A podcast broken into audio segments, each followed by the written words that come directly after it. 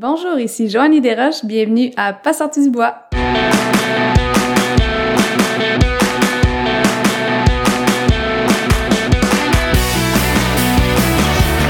messieurs, votre gagnant du 110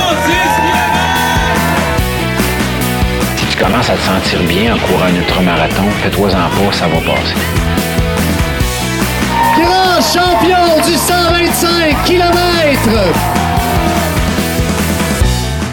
Hey hey, vous connaissez NAC et vous savez qu'ils ont les meilleurs produits sur le marché. Ça fait plus de 60 épisodes que je vous en parle. Je vous le dis, l'essayer, c'est l'adopter. Avec les barres Ultra Énergie, la poudre Ultra Recovery les nouvelles gaufres qui sont tout simplement exceptionnelles, vous avez tout ce que vous avez besoin pour performer en sport d'endurance. En plus, NAC, c'est une entreprise 100% québécoise qui a les valeurs à bonne place. Écoutez, les produits sont éco-responsables et les emballages sont éco-responsables.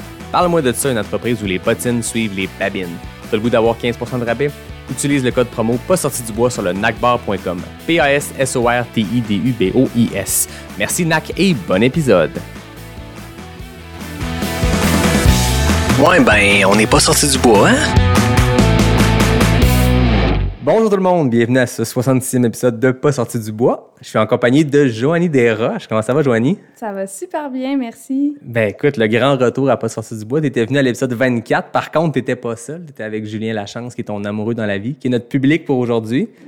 Ouais, voilà, il est là, il est présent. Mais là, on est là pour parler de toi, de ta saison 2021. Euh, ça a été quelque chose d'assez exceptionnel à suivre, et avec des, des hauts et des bas aussi. Puis je pense que ça va être intéressant de, de retracer ça, puis de voir avec un peu de recul. On s'entend, le recul n'est pas euh, gigantesque, mais il est là quand même. Mais avant qu'on entre dans le vif du sujet, parlons de bière. Qu'est-ce que tu bois, Joanie? Je bois une bière de La Souche, la Cri au loup, donc une double New England IPA. Excellent. J'ai la même chose, mais une version un peu différente qui s'appelle aussi la Criolou. Une double IPA DDH Cryo, écrit exactement comme les courses Cryo. Donc, après avoir parlé de ça avec euh, mes deux invités de l'épisode de 64, c'était quasiment comme si c'était stagé. Donc, cheers à toi. Cheers! Merci d'être là. Juste pour, pour le record, Julien a aussi une bière. Et comme Julien est un excellent skieur de fond, il a une fondeur, donc une nano IPA. Euh, on sait comment il est Julien quand il boit, fait qu'on lui a donné une bière à 2 Nous, par contre, c'est un peu plus, hein, 8 toi? Ouais, 8 On est capable d'en prendre. Exactement, on va s'en prendre une par contre. bon, fait que l'épisode 24, on avait parlé de ton parcours athlétique, de ton parcours en triathlon, de ce qui t'avait amené jusqu'à la trail euh, avec ta première course officielle, je pense qui était à Ricana en 2020, Oui. le 65. On va pas revenir sur ces, sur le passé parce qu'on l'a déjà, on a déjà jasé de ça ensemble, de tes Canada Women, euh, que tu as fait trois ans en ligne, je pense trois podiums consécutifs. Exactement. Les gens, retournez écouter l'épisode 24, vous allez entendre euh, tout ce beau parcours-là, vous allez entendre aussi les niaiseries que Julien disait dans l'épisode. Il a aussi dit des choses sérieuses, on dirait qu'on a rien de le, de le peinturer dans le coin puis de dire que c'est le clown de service. Mais ça avait été vraiment un bel épisode à l'époque, on s'était jamais rencontrés en vrai. On était par. Zoom en plein confinement. Un épisode euh, de la Saint-Valentin sans le savoir. C'était comme Ouais. il était sorti dans le même coin. Bref, c'était un concept peut-être à répéter avec un, un autre couple. On va laisser euh, quelqu'un d'autre euh, prendre le spotlight. Ouais. Donc, euh, ben c'est ça, allez écouter l'épisode 24. Nous, on va parler concrètement de ta saison 2021, mais j'ai envie de qu'on recule puis qu'on reparte justement de l'hiver passé quand on s'est parlé. Tu venais de ressortir d'une première saison, en tout cas une première course de trail qui était le, le 65 km de l'Ultra Trail Aricana. Tu avais terminé cinquième femme. Qu'est-ce Oui. qui s'est passé? Comment s'est passé ton hiver, ta préparation? Comment tu as bâti ton, ton calendrier 2021? Ouais, ben 2020, mon calendrier il a été bâti basé sur une seule course en fait. Euh, c'était le 125 km d'Aricana et le reste c'était tout du dernière minute. Ok. En fait, Donc, en fait, au départ, j'étais supposée refaire le Canadaman et c'est ce que j'avais dit à l'épisode 24 d'ailleurs. Mais euh, je me suis rendu compte qu'avec mon objectif de 125 km, c'était un peu trop, puis euh, je préférais focuser sur la course à pied euh, que de continuer à faire du vélo puis de la natation. Que je- la natation, j'ai ça faire ça. fait que, que, en gros, euh, j'ai abandonné le, le Canadaman et je me suis dit que j'allais plutôt euh, y être, mais en tant que support crew pour euh, Julien qui le faisait cette saison-là. qui lui faisait son premier Ouais, exactement. triathlon. C'est le fun de voir que vous êtes comme rentrés dans l'univers de l'autre dans, dans la même saison. Julien s'était essayé au triathlon. Toi, tu as fait une saison complète de trail. Le parcours, euh, on dirait, ben, pas classique, mais tu sais, QMT, trail la clinique du coureur, Aricana, Bromont. J'ai comme l'impression que c'est la, la Mm-hmm. saison classique de lancement de carrière en trail. Ouais, ben j'ai pas fait la clinique du coureur. En fait, j'étais supposée faire le 30 km, puis euh, je me suis euh, pété l'orteil sur le coin d'un banc de cuisine la veille, puis je pensais que j'avais l'orteil cassé, donc euh, j'ai pas fait la course. C'était la première course de la saison pour bien première. du monde. La première course, même post-pandémie. Ouais. Ça commençait mal la saison. Ça a commencé mal la saison, mais bon, euh, c'est des choses qui arrivent, là. C'est, le karma, euh, j'imagine. fait que euh, après ça, euh, je me suis dit, on était en Gaspésie, de toute façon, la même fin de semaine que l'UTCC, l'Ultra Trail et Chic Choc. Et je me suis dit, tant qu'à aller courir là, ben on va aller faire la course. Donc, on s'est inscrit aux 43 km, qui était plus euh, 45-46, on s'entend. Et euh, c'est une super belle course. Mais je sais pas si tu veux qu'on rentre dans les détails de la Ben, saison. tout à fait, mais, j'en- euh, j'en reviendrai même plus tôt. Ok. La préparation pour cette première saison de trail-là, parce que tu as beaucoup d'expérience, euh, je pense, en course sur route, mais aussi en triathlon. Ouais. Je suppose que tu avais une manière de t'entraîner, que là, il a fallu que tu changes un peu. Comme tu le disais, la natation, on peut laisser ça aller quand on n'aime pas ça, puis on n'a pas de triathlon qui s'en viennent. Ouais. Euh, comment te préparer cette, saison-là avec 125 km d'Aricana dans, ta mire pour la fin de la saison? Comment te préparer en termes d'entraînement? T'avais-tu un coach? Ça ressemblait à quoi tes semaines? C'était quoi les objectifs? C'était quoi tes pics d'entraînement? Euh, non, j'ai pas de coach. En fait, j'ai comme abandonné le triathlon un peu parce que justement, euh, j'avais plus envie de cette structure-là dans ma vie. Euh, L'hiver, j'avais envie d'y aller un peu selon la météo, selon qu'est-ce que j'ai envie de faire. Donc, euh, c'est exactement ce que j'ai fait tout l'hiver. J'ai fait beaucoup de courses en raquette, euh, du ski de fond, vraiment beaucoup. Continuer à courir dans les sentiers, mais sans, euh, sans vraiment une structure. Fait que vraiment faire qu'est-ce que je veux euh, quand, quand je veux. Puis c'est sûr que je connais un peu les principes de l'entraînement, donc je sais qu'il faut progresser d'une certaine façon, il faut faire des cycles, des mésocycles de trois ou quatre semaines. Donc euh, j'y allais un peu comme ça. Fait que je connais les grands principes, je sais un peu quoi faire, mais j'y allais vraiment plus euh, selon qu'est-ce qui me tente de faire. euh. S'il y a des amis qui m'invitent à faire quelque chose une fin de semaine, j'ai pas envie de dire non, j'ai un training à Mhm. faire en fin de semaine. Donc euh, T'as-tu trouvé que c'était libérateur, cette approche-là, Oui, qui est oui. complètement différente de celle que tu semblais avoir pour le triathlon? Ah, tellement, tellement libérateur. Fait que c'était. Non, c'est vraiment le fun. J'ai vraiment eu du plaisir. Mais j'ai quand même. Faut dire que j'ai quand même dealé avec beaucoup de, de petits bobos là, pendant toute la saison. Donc, euh, c'est ça qui, qui, qui faisait varier mon volume d'entraînement un peu. Donc, euh, si je pouvais pas euh, courir autant que je voulais, je compensais avec euh, le vélo, ski de fond, raquette. euh, ben, pas raquette, mais vélo, ski de fond. Ben, c'est des bonnes alternatives. Puis Ouais. on le sait que le- l'entraînement croisé, c'est quand même euh, pratique pour la longue distance. Euh. T'as fait des. Est-ce que tu travaillais en termes de volume, de week-end shock? Est-ce que. Ou c'était encore là, c'était improvisation, mais quand on s'entraîne pour ces courses-là, quand on s'en va à l'extérieur, ben Ouais. ça vaut la peine de s'improviser des week-end shocks. Oui, c'était en termes de volume beaucoup parce que dans le fond, euh, vu que j'avais des petits des petites blessures à gérer, je devais vraiment fractionner euh, mon volume dans la semaine. Donc, euh, je faisais souvent des doublés. Je vais aller courir le matin, le soir, puis je vais pas nécessairement faire des énormes sorties la fin de semaine, mais je vais répartir mon volume sur toute euh, toute la semaine. Puis en nombre d'heures, mettons, de ta préparation cette année pour euh, faire un 125, pour faire de la longue distance, versus ton nombre d'heures du temps où tu faisais du triathlon, est-ce que ça se compare ou c'était un peu moins? Euh, étonnamment, c'est euh, c'est plus, je faisais plus d'heures. OK, plus? Ouais. Dans le fond, en triathlon, je faisais un peu moins d'heures, mais beaucoup plus d'intensité, donc beaucoup Mm. plus d'intervalles. Tu sais, en triathlon, euh, tu fais toujours des intervalles. Tu fais des intervalles de vélo, le lendemain, tu vas faire des intervalles de course, après ça, intervalles de nage, etc., etc. Donc, il y avait, il y avait plus de volume, un petit peu euh, moins d'intensité. Puis est-ce que tu as quand même fait des intervalles? Oui, Oui. j'ai fait des intervalles, oui, oui. Juste moins souvent. Oui, c'est ça. Mais euh, pour les intervalles, on y allait plutôt avec qu'est-ce qu'il nous tentait de faire avec euh, Julien. Lui, il est quand même coach de course à pied, donc euh, c'est sûr qu'il savait nous guider, il savait guider qu'est-ce que qu'est-ce qu'on devrait faire comme intervalle pour pour progresser. Puis est-ce que il, t'a, il a pu te conseiller aussi? Tu, sais, tu disais que tu n'avais pas de coach, puis, mais dans la préparation de tes courses et tout, là, tu avais fait Aricana, tu avais une expérience de préparation de course, de taper, tout ça, mais à l'approche de tes courses, sachant que lui avait fait ces parcours-là, est-ce que c'était, c'était un aide de l'avoir comme ça au quotidien pour euh, t'orienter? Oui, oui, vraiment, vraiment une grande aide, vraiment euh, très grande aide. Mais par contre, faut quand même apprendre à se connaître. Tu sais, Julien, ben, il est à côté, fait que je peux pas trop parler de lui. Mais, euh, tu sais, cha- chacun est capable de, de prendre un certain volume, puis euh, lui, il il, il est incroyable, il est capable de prendre un, un volume incroyable sans se blesser. Moi, non. Donc, euh, j'apprends un peu mes limites. Là. C'est sûr que je suis toujours en train de flirter avec la ligne de j'en fais-tu trop, j'en fais-tu pas assez. Donc, j'ai vraiment appris à euh, écouter les signaux que mon corps, euh, mon corps me donne. Puis, oui, quand je vais me blesser un petit peu, je vais, je vais, je vais reculer, je vais faire autre chose. Donc, euh, pour ça, j'ai vraiment appris à, à écouter mon corps, dans le fond. Puis, je pense que c'est bien, justement, de pas avoir de coach pour ça, parce qu'on n'est pas toujours obligé de dire « Ah, ben donne-moi un peu moins ou tu te, sens, tu te sens mal parce que tu peux pas faire tes entraînements qui sont prévus au calendrier, mais non, c'est toi qui le fais ton calendrier. Donc, euh, Tu peux adapter comme tu veux. là. c'est ça. Donc, revenons à ben, la clinique du coureur, l'orteil cassé, pas cassé.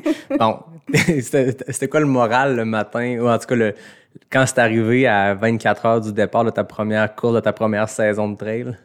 Ah, j'étais vraiment fâchée, là. J'étais vraiment fâchée, vraiment déçue. euh, J'avais vraiment le goût de faire cette course-là, en plus, fait que j'étais vraiment fâchée. Mais le lendemain, j'étais très contente. Tu sais, j'étais allée en vélo, puis j'ai j'ai encouragé les gens, puis j'ai eu du fun, puis c'était bien correct. Mais c'est sûr que c'était un petit peu difficile euh, de regarder les sur Instagram les stories de tout le monde, puis de voir que tout le monde avait eu du fun entre elles cette journée-là. Puis moi, à ce moment-là, je savais même pas encore si mon orteil était cassé ou pas Ouais, c'est cassé.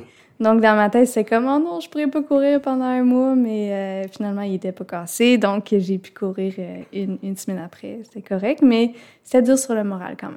On le sait à quel point c'est frustrant aussi se péter un orteil sur un coin. Tu sais, tu tapes des, je sais pas, centaines de kilomètres C'est chaque semaine dans des trails techniques à descendre. à- tu sais, je veux dire, c'est le lieu parfait pour se péter à gueule. Puis Mhm. non, c'est au moment où... Ben, ça, c'est le classique. Sentier technique, ça, tout va bien.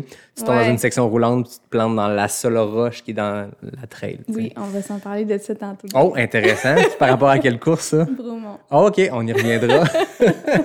fait qu'après ça, Ultra Trail des Chic Chocs, 43, qui est un 45-6. Je pense que c'est la beauté des courses en Gaspésie, hein, ce qui Oui. est écrit puis ce qui se passe pour vrai.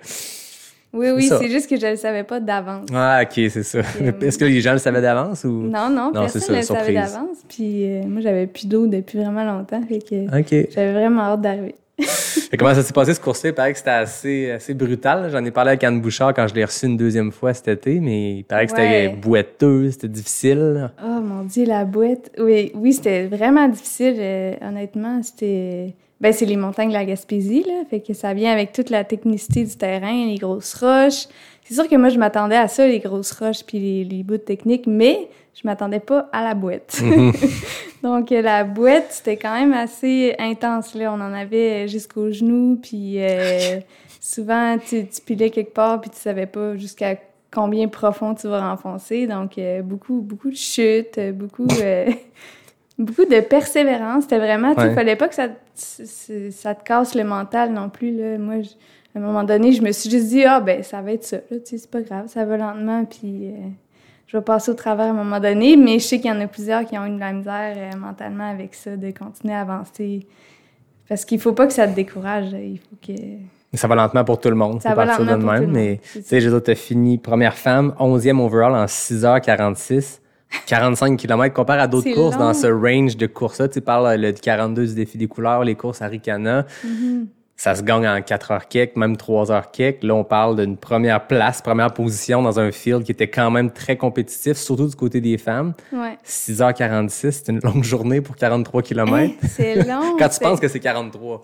Ah ouais, c'est incroyablement long. Ça avançait pas, mais en même temps, c'est tellement beau. Moi, j'ai, vraiment eu du fun dans cette course-là. Là. Puis j'avais aucune attente. Là. J'étais arrivée là, puis je voyais ça comme un entraînement euh, complètement. Fait que je suis partie derrière toutes les, les rapides. Là, puis j'ai fait ma petite affaire. Puis euh, à un moment donné, tu sais, c'est un aller-retour. Mhm. Ben, il y a une partie aller-retour, en fait. euh, puis je croise Maïka et Marie-Maude qui étaient première et deuxième. Puis là, Maïka, elle me crie Hey, on va faire le podium ensemble! J'étais comme OK, calme-toi, Maïka. Peut-être pas, il y en a encore un gros bout à faire. Fait que j'étais comme Ah, ben, je suis troisième finalement, donc euh, c'est cool, j'étais contente. Puis euh, je continue à faire ma petite affaire. Puis à un moment donné, ben, je, je dépasse euh, Marie-Maud et Maïka. Fait que. Puis là, rendu là, j'étais quand même contente Ah oui. d'être première, on s'entend. Fait que j'ai juste gardé, gardé le, le rythme, gardé ça en contrôle tout le, le long. C'est sûr que la descente du Mont-Albert est super le fun, hein, super cool à faire, mais fallait pas que, que je me plante. que- Une part de risque. hein. c'est ça. Donc, euh, j'ai gardé ça en contrôle tout, tout le long, puis j'ai vraiment eu du fun. J'étais vraiment contente euh, d'être première aussi. C'était la première course que je gagnais. Fait que Point? En Ouais. triathlon, ça jamais arrivé? Non, Parce que j'avais t'as eu des deuxièmes, troisième places Ouais. et tout. Première, comme ouais. éternelle deuxième. ou Ouais, c'est ça. Ben, c'est arrivé, je pense, au euh, Canada Men, c'est quoi, trois fois deuxième ou trois fois Euh, derrière ligne Bessette? Ouais, une fois deuxième, deux fois troisième. OK, c'est ça. Bon. Ouais. Puis euh, le fait que tu es arrivé avec une approche très décontractée de dire c'est une c'est pas, même pas une B-race, une course d'entraînement, c'est pour le fun. Puis ça t'a servi de pas te mettre cette pression-là, de laisser le peloton partir vite, puis toi faire ton petit bonhomme de chemin. Ça t'a-tu orienté pour le reste de ta saison en termes de stratégie de course ou euh, d'approche des courses? Euh, oui et non, dans le sens que, par expérience, c'est toujours quand t'as pas d'attente que ça va le mieux. Mais c'est difficile à appliquer dans la vraie Hmm, vie de ben pas oui. avoir d'attente, tu dis toujours, euh, ah ouais, j'y vais, j'aurai pas d'attente, mais, mais c'est, en réalité, c'est vraiment difficile de pas, pas avoir d'attente, là. Tu quand t'as, quand j'ai, en- encore plus quand t'as gagné des courses ou fait des podiums. Ouais. Fait que moi, j'essaie toujours de me dire, ah, j'ai pas d'attente, euh, je fais ça pour le fun. Dès que le chrono part, euh, je race. Il y a un esprit compétitif Ouais, qui est là, ça. peu importe qu'est-ce que tu te racontes avant. Là. c'est ça, exact. Ouais. C'est juste qu'il y a peut-être moins d'anticipation dans les jours avant, mais rendu, comme tu dis, sur le départ. euh, Oui, mais à l'UTCC, j'étais vraiment pas dans le mode compétitif, par exemple, parce que je... c'est comme si je... peut-être que je sous-estimais mon potentiel un petit peu. Je savais pas que je pouvais vraiment euh, être euh, dans les premières. Là. Fait que c'est là que j'ai réalisé que, OK, mais je peux racer avec les ceux qui sont en avant. Fait que oui, c'est une approche que j'aimerais avoir pour toutes mes courses, mais en réalité, c'est très difficile à, à appliquer.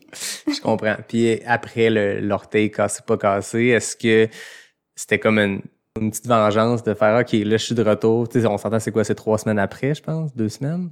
Euh, j'ai aucune idée. Bref, c'est assez rapide quand même après Oui. ce- cette histoire-là. Ça a dû te mettre en confiance aussi pour le reste de la saison. Oui, oui, vraiment. À quel moment le, le QMT était à ton horaire? Parce que tu disais qu'Aricana 125, c'était ta, ta A-Race, ton objectif de la saison.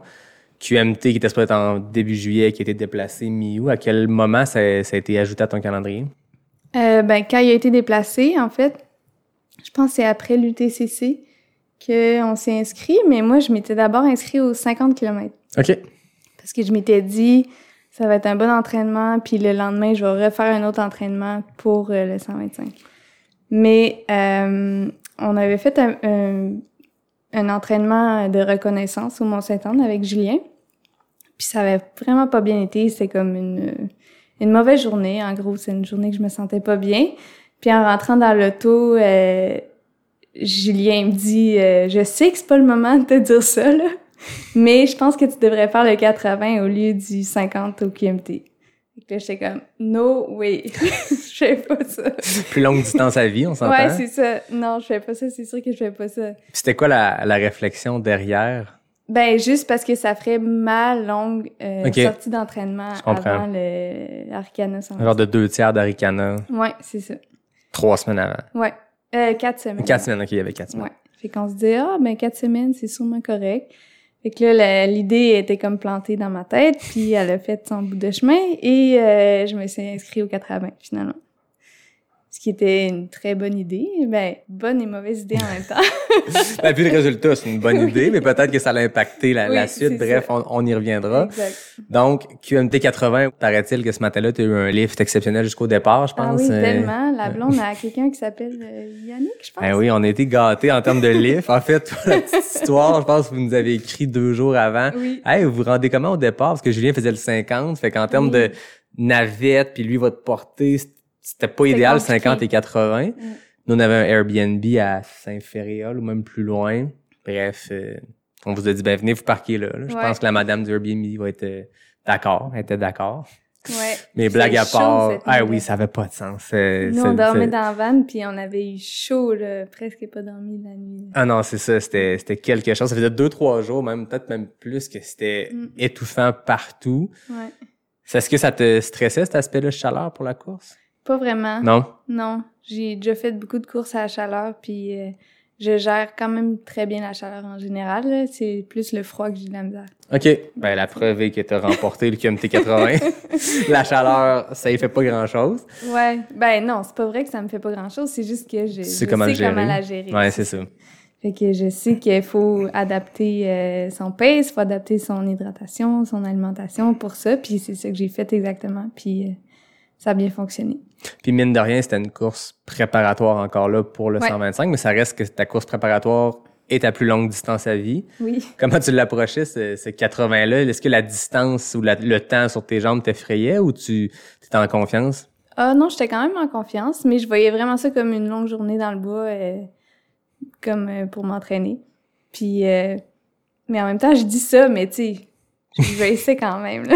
Sûrement. Mais quand Oui, j'ai reçu Kim il y a, il y a deux Oui, semaines, oui, qui était assis exactement là où tu es assise présentement, qui était sur le 110, qui l'a remporté. Ouais, Vous avez couru un bon bout ensemble, je pense, puis vous étiez les deux en tête chacune de votre course. C'est un trip quand même le fun, j'ai l'impression. C'est quelque chose qui arrive pas si souvent, dépendamment des courses. C'est rare des Ben distances différentes qui partent en même temps. Le 80 et le 110 partent en même temps de Petite Rivière Saint-François. Puis vous avez couru ensemble un- une bonne portion. Ça devait Ouais. être trippant quand même d'être en mode racing, mais pas avec celle que tu es en train de courir. T'es pas les deux ensemble en première place, puis Ouais. t'es content ça. de courir, mais t'as hâte de savoir est-ce que je la race ou pas. Là, vous êtes les deux en tête, puis ça avance. Ça doit être le fun. Ouais, vraiment le fun. Mais en fait, la vraie histoire, c'est que je suis partie en avant parce que je me suis dit, la position, ça me dérange pas, mais je veux au moins savoir où est-ce que je me OK. situe. Fait Fait que que si tu pars en avant, tu peux juste ça. compter qui te dépasse. Exact. OK. Fait que là, je suis partie en avant, puis là, j'ai vu Kim qui m'a dépassée.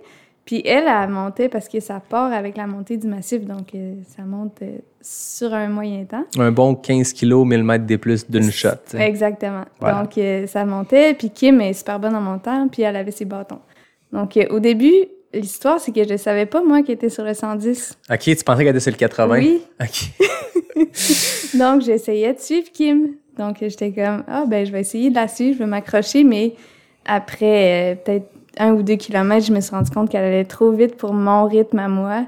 Fait que j'ai comme abandonné cette idée-là. OK.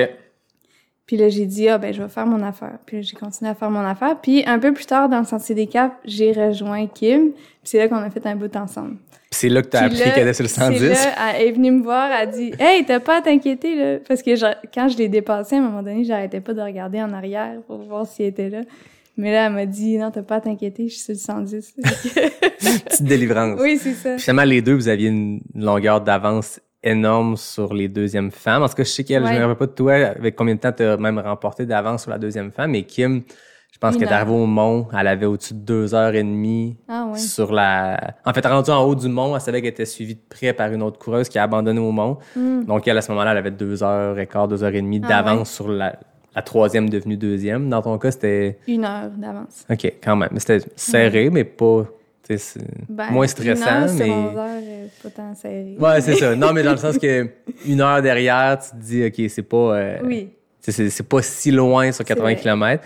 Elle, deux heures et demie, quand il te reste 30 kilos, je pense que ça peut être un peu plus euh, cool. Tu courais-tu en continuant de regarder en arrière euh, sur le reste de la course ou sachant que tu avais cette avance-là, puis sachant que Kim t'avait pas à t'en soucier, c'était moins stressant?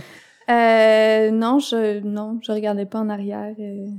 Ben, j'essayais juste de garder mon rythme, puis toujours de rester super efficace au ravito, puis euh, de garder mon pace, mais non, je regardais pas en arrière. Tu sais, non, ça me dérangeait pas tant que ça, là, que quelqu'un me rattrape ou me dépasse, honnêtement. c'est sûr que oui, je voulais gagner, mais tu sais, je fais quand même ma course. Ouais. C'est comme... À un moment donné, tu, tu prends des risques si tu vas un peu plus vite, puis tu- si tu te ramasses que tu dois marcher pendant 5 km. Mais, euh, mais dans par exemple, j'ai vraiment été découragée. Ah ouais? ouais. Pourtant, à ce moment-là, il te reste ben, entre 10, peu importe où. Dans... Ben, c'est la fin de ta course. hein. C'est que c'est, le fin, c'est la fin de ta course, pis t'es comme, ah, j'arrive bientôt, mais non, t'arrives pas. À la vitesse que t'avances, pas si bientôt. hein. C'est ça.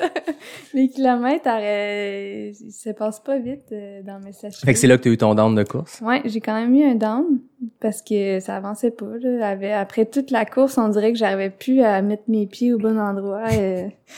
non, ça avançait pas, mais après ça, ça a bien été. Là. C'était pas un si gros cru que ça, mais c'est là que j'ai croisé aussi René Hamel puis Ok. euh, Audrey. Fait que ça, c'était vraiment le fun de les voir. Les deux euh, qui ont fini première et deuxième du 100 miles. Ouais, ils étaient, euh, ils étaient ensemble, en fait. OK, à ce moment-là, ouais, ben c'est ça qu'Audrey me racontait, qu'ils ont Ouais. Mistachibo, même que Audrey avait peur parce qu'elle avait Oui. une petite avance dans le sentier des caps sur René, mais Ah René, ouais. c'est une fille du coin qui, Mistachibo, elle le connaît comme le fond de sa poche. Fait que ça. je pense qu'elle avait peur de René euh, derrière elle. là. Oui, c'est ça. Puis euh, je parlais, j'ai, j'ai couru un petit peu avec René, puis elle m'a dit euh, Ah, je pense que Audrey, elle va, elle va l'avoir, là, elle va gagner. Là. J'étais comme Hey René, genre, il reste un gros bout de chemin. Là, René, dans toute sa, sa bonté, c'est tellement une personne exceptionnelle. Ah, j'avais reçu au podcast, puis j'avais l'impression, tu sais, elle fait- on parlait beaucoup de méditation, j'avais l'impression que la discussion elle-même, c'était une Mhm. méditation, tu sais, elle parle tranquillement, puis elle s'exprime, Ah, puis elle explique les choses, puis elle a une perspective de la vie, bref. Va ouais, faire un épisode euh, hommage à René, mais c'est vraiment une personne euh, extraordinaire. Vraiment, vraiment. Une de mes idoles euh, de la trail. Tout Salut. René. Salut René. Donc là, victoire au, au QMT 80. C'est Ben quoi le oui. feeling d'arriver? Tu sais, on sait qu'au Mont-Saint-Anne, on entend la- l'arrivée quand même un bon deux kilomètres avant, là, de fin de la Ouais. Mistachibo quand tu montes, quand t'es la portion d'asphalte. C'est quoi le feeling? Qu'est-ce qui se passe dans ta tête à ce moment-là? Hey, j'étais tellement contente, là. J'étais vraiment, euh, j'étais vraiment heureuse cette journée-là que de gagner, mais aussi de, de- d'avoir fait la course. Ma, ma mère était là, ma soeur était là, ils ont fait mon crew à Saint-Tite, fait que mon chum aussi était là. Donc, À Saint-Tite aussi ou? Non, non. Ok, ah c'est oui, ça, à la fin. Oui, c'est vrai, oui, il est venu me rejoindre euh, dès T'avais eu le temps de finir, puis euh, ça Ouais. s'appelle que Julien faisait le QMT 50. Oui, c'est ça. Ça. Donc, dès justesse, je l'ai vu à Saint-Tite. Ok. Euh, il est venu me voir, fait que c'était vraiment le fun. Puis, euh, j'étais juste vraiment contente de d'arriver puis de gagner la course. Puis, j'étais vraiment contente qu'il y ait une banderole aussi. Juste le feeling de prendre la banderole, là, puis faire « Yeah, j'ai gagné! » Mais c'est vraiment le fun. C'était super le fun. Fait que l'éternel deuxième qui gagne deux courses en ligne, ça Ben devait oui. être, euh, ça devait être bon pour le moral aussi. Vraiment. Ouais, ouais. Puis Tu après, je me sens toujours un peu euh, comme oui, j'ai gagné, mais c'est parce que nanana, nanana, mais non, j'ai gagné. Toto cherche des raisons. Ouais, c'est ça, je démontre ton humilité, mais je pense que tu peux le prendre. C'est une course extrêmement difficile que tu as faite dans un temps vraiment très rapide. Dans, dans le contexte de la chaleur et tout, mais je veux dire, si on compare avec l'année précédente, l'année deux ans plus tôt, la seule autre année où il y a eu ce parcours-là, Mhm. c'est un temps extrêmement compétitif. T'as Oui. beau trouver la raison que tu veux de dire, ah, il y avait pas telle coureuse, telle coureuse. Check le temps, compare avec les autres années, prends-le. Puis il y avait plus de trails. Ben oui, ben c'est ça. Qu'avant. Exact. Puis c'est ce qui a, c'est ce qui a amené aussi la, je pense, Reed Coolacid qui a gagné le, le, le 110, qui est un marathonien olympique canadien, qui, paraît-il, en fait, on le sait tous qu'il s'est perdu, il a fait 10 km de plus, il a fait 120 km, mais paraît-il que c'est parce qu'à un moment donné, il a suivi sur sa montre, il avait rentré le QMT 110 de 2019. Ah. Puis en haut du massif, ils ont remplacé beaucoup de sections de gravel slash route de bois Ouais. où on s'entend que tu peux rouler puis pour un gun même doit déroulé à 330 mettons Mhm. que là ils ont remplacé ça par tu sais en parallèle euh, des petites routes euh, sinueuses qui ont été coupées une couple de jours avant la course en haut du Eh. massif puis même avant d'arriver à Saint-Tite avant paraît-il que tu courais comme Oui, tout oui, le long de la route ça. là c'était en parallèle, des lacs, ouais, ouais. dans le sentier puis lui c'est ça qui est arrivé je pense qu'il a suivi sa montre et non Oh les non. flags puis il a fait 10 km de trop puis il a gagné pareil mais ça autre sujet mais Oh effectivement c'est ça cette année il y avait plus de trails puis ben, c'est tout à l'honneur du QMT d'avoir voulu remplacer les quelques portions roulantes puis nous mettre ça plus tough. Oui, mais Merci, Jean. euh, moi, je m'attendais pas à ça. OK. Que je m'attendais à ce qu'il y ait quelques routes vraiment plus roulantes, puis je suis arrivée en haut du massif, justement quand on sort du Ouais. petit sentier, euh, Du ravito, là. ouais, fraîchement coupé, là. Tu penses que tu t'en ligne croisé- là-dessus pour longtemps, mais c'est pas long. J'ai croisé Marco Bédard, puis là, il dit ça va, ça a l'air de bien aller. J'étais comme ouais, mais j'avais hâte de sortir de ce bois-là. Là. Il dit dis-moi pas ça, je vais perdre ma job. On salue Marco, qui Ouais, est le, le, le- je sais pas c'est quoi son titre, le directeur du balisage, en tout cas des parcours du. Québec Megatrail. Puis ben, en fait, c'est ça, comme coureur, quand t'es dedans, ça peut être frustrant quand tu t'attends à plus de portions roulantes. En mais c'est la, ben oui, c'est ça, des sentiers hyper sauvages qu'on Ouais. était les premiers à emprunter probablement, là, Ah avant oui. de rentrer dans le sentier des Caps, là. Non, c'était super beau. là. C'est juste qu'on s'attendait pas à ça. Quand tu t'attends à pouvoir rouler un petit peu, C'est ça. un peu tannant. fait qu'entre le QMT puis le quatre semaines plus tard à Ricana, t'as fait le trail du Cap Tourmente. Ah ben oui, j'ai fait ça. T'as squeezé ça à travers une décision de dernière minute? Ouais. Euh, oui. C'était une décision? Ah oui, c'était prévu en juin, c'est ça. La date avait changé. Puis ça, ça, ça tombait finalement une semaine avant Arcana.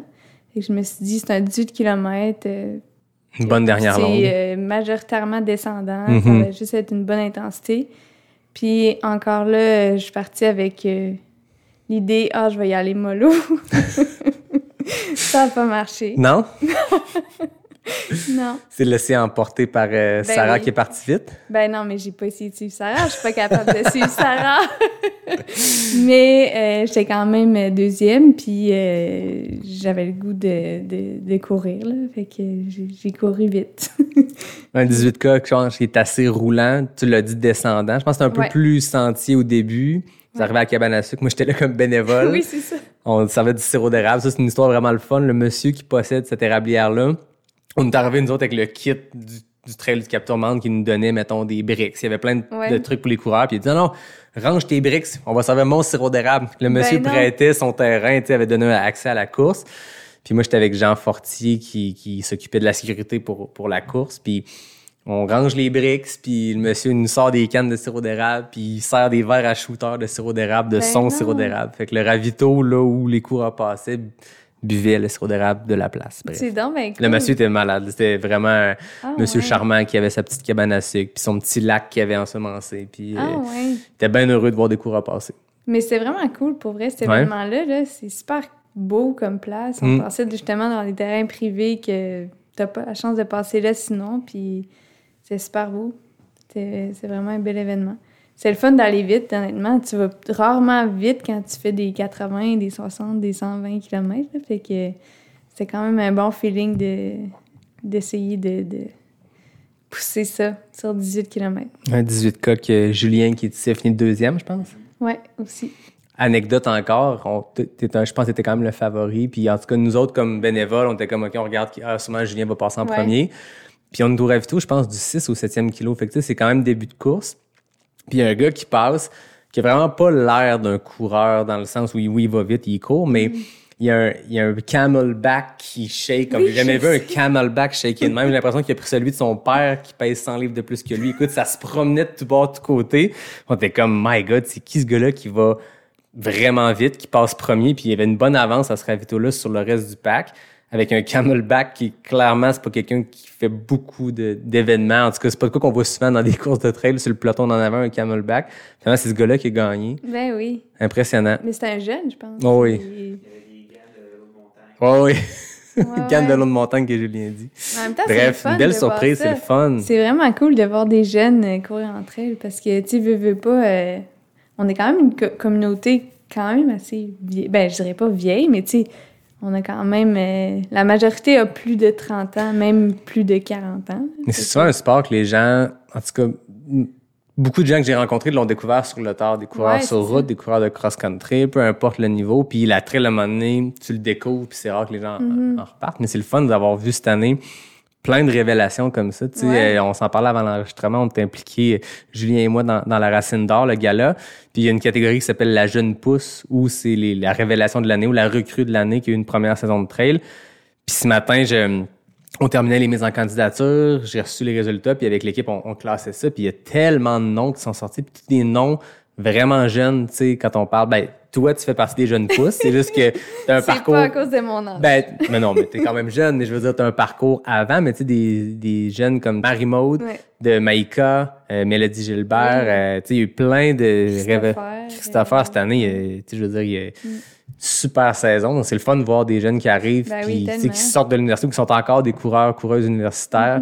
Puis ça va être dangereux dans les prochaines années, là. Ça, Mm-hmm. Ouais. ça va aller vite, là. Ouais, c'est ça, vraiment.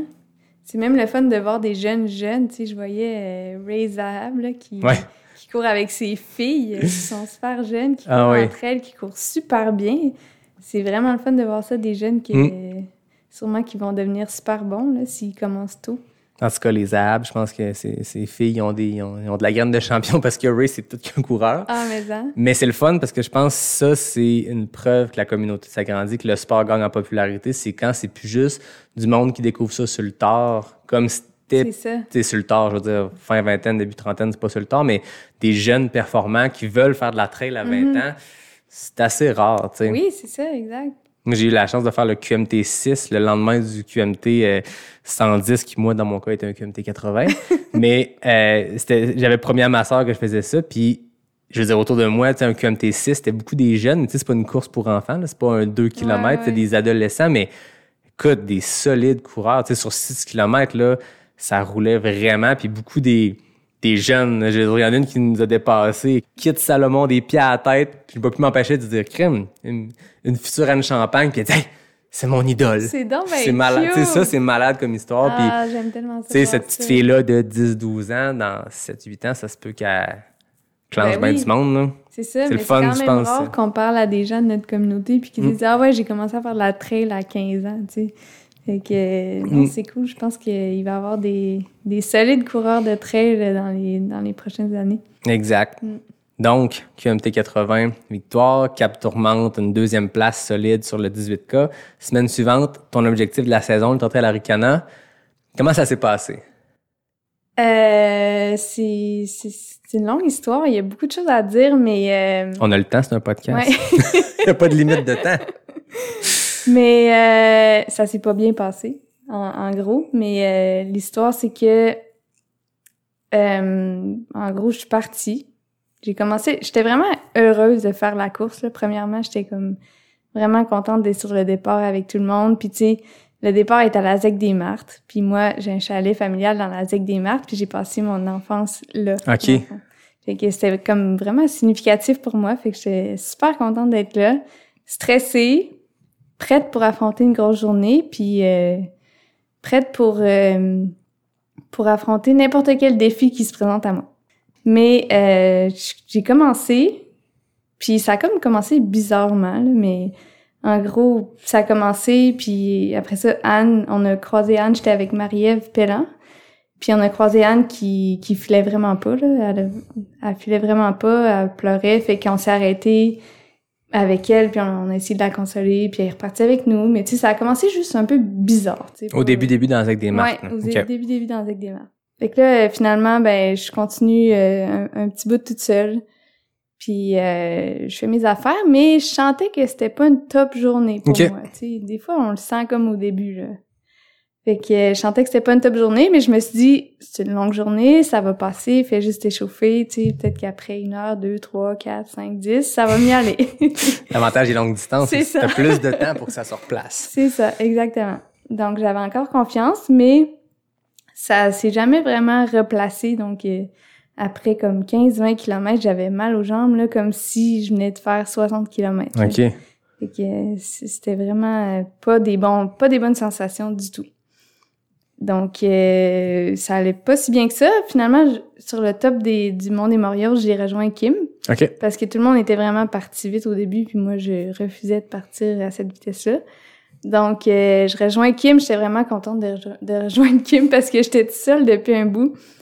Puis là, je me suis dit, ah ben, je vais essayer de, de, de faire un bout avec Kim, puis je vais essayer de faire la nuit avec Kim, fait que ça va, ça va m'encourager. Fait que là, descend les Morios, un petit peu trop vite à mon goût, mais bref, descend les Morios. Et euh, après les Morios, euh, commençait à faire nuit, puis je me suis mis à avoir vraiment très mal à la cheville. OK. Il y a un tendon qui a décidé que ça ne tentait plus de- d'exister. Oups. ouais, mais des fois, ça passe. Fait que je me suis dit, ah, ça, ça va peut-être juste passer, mais... C'est une douleur que tu avais déjà eu avant? Ou... Jamais, OK. Ah ouais. jamais. Donc, euh, c'est ça, mais ça faisait juste empirer, donc euh, ça devenait un peu inquiétant, là. Je me disais, ben, si je continue à courir... J'arrivais même pas à courir les descentes, en fait, là. Fait que là, je me suis dit, bon, je vais marcher les descentes, euh, c'est correct, mais... Mais bref, ça allait pas bien. Puis là, la nuit est tombée, puis euh, j'ai jamais vraiment couru la nuit. En fait, j'ai couru comme une fois la nuit, puis euh, avec quelqu'un, donc c'était avec Marie-Ève Pellan. Salut Marie-Ève. donc, c'est, c'est- j'étais juste dans un, un mood vraiment stressé. J'étais vraiment comme euh, pas en confiance, pas, pas zen du tout. J'étais, j'étais pas dans un bon mood. En gros, j'avais pas de fun pantoute. J'avais pas de fun, j'avais mal à la cheville. J'étais comme, ben là, ça fait même pas... euh, ça faisait 40 km ou 50 km que je courais, puis c'est, ça allait déjà vraiment pas bien. Fait que j'étais comme, c'est beaucoup trop tôt, là. Ça va. Fait que, à ce moment-là, j'ai décidé que j'allais abandonner parce que T'étais où à ce moment-là, 40-50, t'es j'étais euh, juste avant. euh, avant les Hautes-Gorges, dans le fond, dans le Juste stretch. euh, la- ouais. Je sais c'est quoi la deuxième montagne après le Montréal? c'est- C'est la. Un- Noyer. un- Là, c'est ça, exact, la. Ouais, c'est ça, dans la noyer. Puis j'étais beaucoup, j'étais toute seule tout le long, fait que c'était vraiment difficile. euh. C'est pas un bout qui est le fun, tu sais, il est challengeant comme, comme section, mais c'est pas, tu sais, la noyer, tu fais des portions de route de bois, tu Ouais. bifurques dans le sentier, tu reviens, puis j'imagine pas de nuit, tu sais, moi j'étais Ouais, bien de ouais. jour quand je l'ai faite il y a deux ans, mais de nuit, ça doit pas être une section qui est, t'es tout seul quand t'as un peu mal à la cheville, il y a pas de chance que la, la- beauté du paysage te donne le goût de continuer. là. Vraiment pas. Puis c'est ça qui est drôle aussi, c'est que tu dis, est-ce que, mettons, mettons qu'il avait fait super beau, puis qu'il y avait eu des super beaux paysages, puis que Ouais. j'avais été avec quelqu'un, est-ce que j'aurais autant senti ma cheville, mettons? Tu sais, des fois, tu sais pas si c'est ton mental qui a lâché ou ton corps ou les deux en même temps ou, tu sais, l'œuf ou la poule, on sait pas, là. Puis étant seul, t'as juste ça à penser aussi. C'est dur de chasser une douleur quand t'as pas quelqu'un Ouais. qui te raconte quelque chose ou quand Ouais, t'as pas un... Tu te dis, je vais monter, mais au moins en haut, je vais voir quelque chose. Là, t'es dans la pleine nuit. Là. Ouais, c'est ça. Fait que c'était vraiment dur physiquement puis mentalement aussi. Fait que j'avais vraiment pas de fun. Puis tu sais, d'habitude en sentier, j'ai vraiment du plaisir. Tu sais, je sais pas si vous voyez mes photos, mais j'ai toujours le sourire parce que j'aime vraiment ça, être dans le bois puis courir en sentier. Mais là, j'avais aucun plaisir, là, zéro plaisir. Fait que euh, j'ai décidé d'abandonner Haute-Gorge parce que Julien il m'attendait là en plus. Fait que j'avais soit le choix de continuer à courir 60 km dans le noir ou aller me coucher dans ma vanne. Les Hautes-Gorges, je pense, cette année, ça a été... Je pense que chaque année, c'est une place où beaucoup de gens abandonnent. C'est les mi-parcours, pour ceux qui connaissent moins. Puis c'est la première fois que tu vois de la civilisation après le départ. Puis c'est la dernière fois que tu vois de la civilisation avant la fin. C'est ton seul moment euh, urbain, c'est pas le bon terme, mais où il y a des services, puis où il y a du signal, Ouais. puis où il y a quelque chose, tu sais, un peu de vie. Mais de nuit, ça doit être encore plus tough. Puis tout le monde se posait la question à Maricana. Tu sais, moi, j'étais à l'UTHC TV dans le chalet, puis tout le monde se questionnait est-ce que la nouvelle heure de départ en après-midi va être plus difficile ou plus facile? Tu sais, avant, ça partait à 2 heures du matin. T'as une demi-nuit, même pas. T'as le jour, puis la plupart des gens qui sont pas élites ont une deuxième demi-nuit. Tu sais, c'est- Ouais. tu peux finir jusqu'à 2 heures du matin. Là, t'as une nuit complète. tu sais. Tu pars en après-midi. Le moment que tu arrives au Haute-Gorge, moi, je me rappelle, il était 13 heures, c'est le party. là. C'était le gros party au Haute-Gorge. Ton Ouais. crew est là. Je veux dire, c'est en plein jour, il fait soleil, ça motive. Quand il fait gros soleil, 12 degrés, Ah ça va être c'est un beau moment. Là, tu arrives en Haute-Gorge en pleine nuit, puis ça a été, tu sais, moi, on, on suivait la course, puis on, on faisait le... le- J'étais avec Nicolas Frère à ce moment-là, puis toutes les, les élites, les premiers coureurs, les premières coureuses passaient au Haute-Gorge, puis c'était, une- excusez le terme, une boucherie. là. Je veux dire, tout le monde arrêtait là, puis... Ouais. Mais c'est tough parce que c'est mental aussi que si t'as pas un ravito 10 km plus loin, tu peux te dire, je vais me laisser la chance de réessayer un petit 10 km de plus, Mm. hein, 10 kilos, même si ça va mal, ça prendra deux heures.